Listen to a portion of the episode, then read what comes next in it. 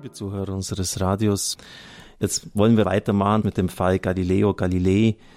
Wir haben ihn ja angefangen, wie das damals zugegangen ist, dass er verurteilt worden ist. Wir haben ja gehört, dass es am Anfang ganz anders gelaufen ist. Der Papst hat ihn persönlich begrüßt, hat das Hofprotokoll außer Kraft gesetzt. Galilei sollte nicht vor ihm knien, sondern aufrecht stehend seine neuen Theorien erläutern, also eine maximale Offenheit der Kirche für das, was er zu sagen gehabt hat. Und wie das dann gekippt ist, was sich geändert hat, äh, möchte ich Ihnen heute zur Kenntnis bringen.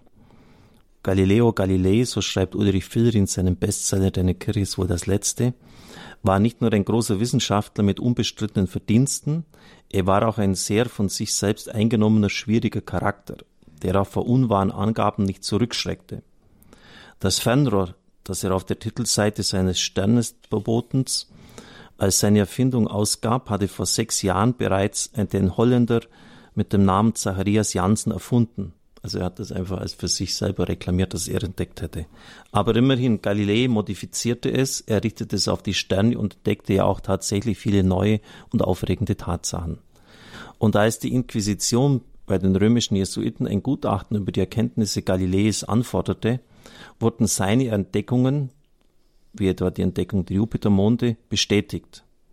Tatsächlich schien die alte mathematische Theorie des Kopernikus durch solche astronomischen Tatsachen nur gestützt zu werden. Das überzeugte auch den gelehrten und klugen Kardinal Robert Bellarmin. Er war äh, einer der Inhaber des Amtes für die Inquisition. Man sieht heute noch, äh, wenn man beim jetzigen Inhaber ist, ein großes Bild von Kardinal Bellarmin dort. Dieser führte viele Gespräche mit Galileo und war eigentlich ganz auf dessen Seite. Galilei aber gab sich damit nicht zufrieden. Er machte zwei Fehler, die schließlich zu seinen Prozessen führten. Er wollte seine neue Theorie nicht nur als Hypothese gelten lassen, und er begann verschiedene Stellen der Heiligen Schrift in seinem Sinn zu interpretieren. Im Grunde genommen vertrat die Kirche damals einen sehr modernen Wissenschaftsbegriff. Man darf nicht vergessen, dass das heliozentrische Modell zwar sehr überzeugend, aber noch unbeweisbar war, also dass die Sonne im Mittelpunkt steht, nicht die Erde. Nichts anderes verlangte die Inquisition von Galilei, als dass ein begründeter Zweifel doch erlaubt sein müsse. Erst dann, so Bellarmin, kann man davon überzeugt sein, dass eine Hypothese stimmt, wenn man beweisen kann, dass es keine andere Hypothese gibt, welche die empirischen Fakten genauso gut erklären kann. Heute wissen wir, dass es diese gibt. Es ist die von Albert Einstein entwickelte Relativitätstheorie, die sich mit der Struktur von Raum und Zeit und dem Wesen der Gravitation, der gegenseitigen Anziehung von Massen befasst. Und dann wird Hans Konrad Zander zitiert. Sind alle Erscheinungen relativ zum Ort des Betrachtenden und Messenden, dann ist das ganze Universum relativ zu unserem Ort, zu unserer alten Erde, wie es der Heilige Geist darstellt in der Bibel.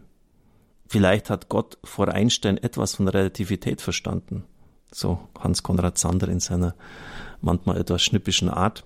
Galilei aber war keiner, der Zweifel dulden wollte. 1616 legte er seinen Diskurs über Ebbe und Flut vor als endgültigen Beweis für die Richtigkeit seiner Theorie.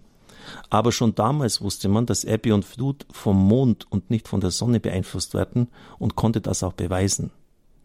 Die Kirche hat jedenfalls Galilei gebeten, seine Forschungen doch ruhig weiterzuführen, aber im Sinn einer wissenschaftlichen Hypothese. Und er möge doch bitte bei seiner Wissenschaft bleiben und nicht anfangen, sie auf theologische Fragen einzulassen. Und das, ich werde das jetzt in der nächsten Woche dann weiterführen, hat so dann zu dieser völlig verrückten Konstellation geführt, dass Galilei für etwas, was er richtig erkannt hat, nämlich das heliozentrische Weltbild, eine falsche naturwissenschaftliche Hypothese beigebracht, also falsche Begründungen, nämlich etwa von Ebbe und Flut. Und die vatikanischen Astronomen haben ihm nachgewiesen, dass das nicht stimmt. Man kann also sagen, Galilei hat auf naturwissenschaftlicher Ebene geirrt. Nämlich mit seinen Begründungen, die er geliefert hat, die nachweislich falsch waren. Und die Kirche hat auf theologischem Gebiet geirrt. Also ganz, ganz verrückt eigentlich. Und Galilei war richtig auf theologischem Gebiet. Gibt es einige Stellen in den Psalmen, die man so deuten konnte, dass tatsächlich die Erde feststeht und dass die Sonne herumkreist. Wie soll es auch anders sein, wenn wir in der Früh aufwachen, sehen wir, dass die Sonne aufgeht und dann im Westen wieder untergeht. Und so hat man gemeint, dass man das absolut wörtlich festhalten muss. Und Galilei hat theologisch argumentiert und gesagt, das muss eben nicht so sein, man kann es auch ganz anders, nämlich richtiger verstehen. Also die Kirche hat theologisch falsch argumentiert und Galilei hat naturwissenschaftlich falsch argumentiert. Also das ist schon äh, hochinteressant, wenn man sich mal näher damit beschäftigt.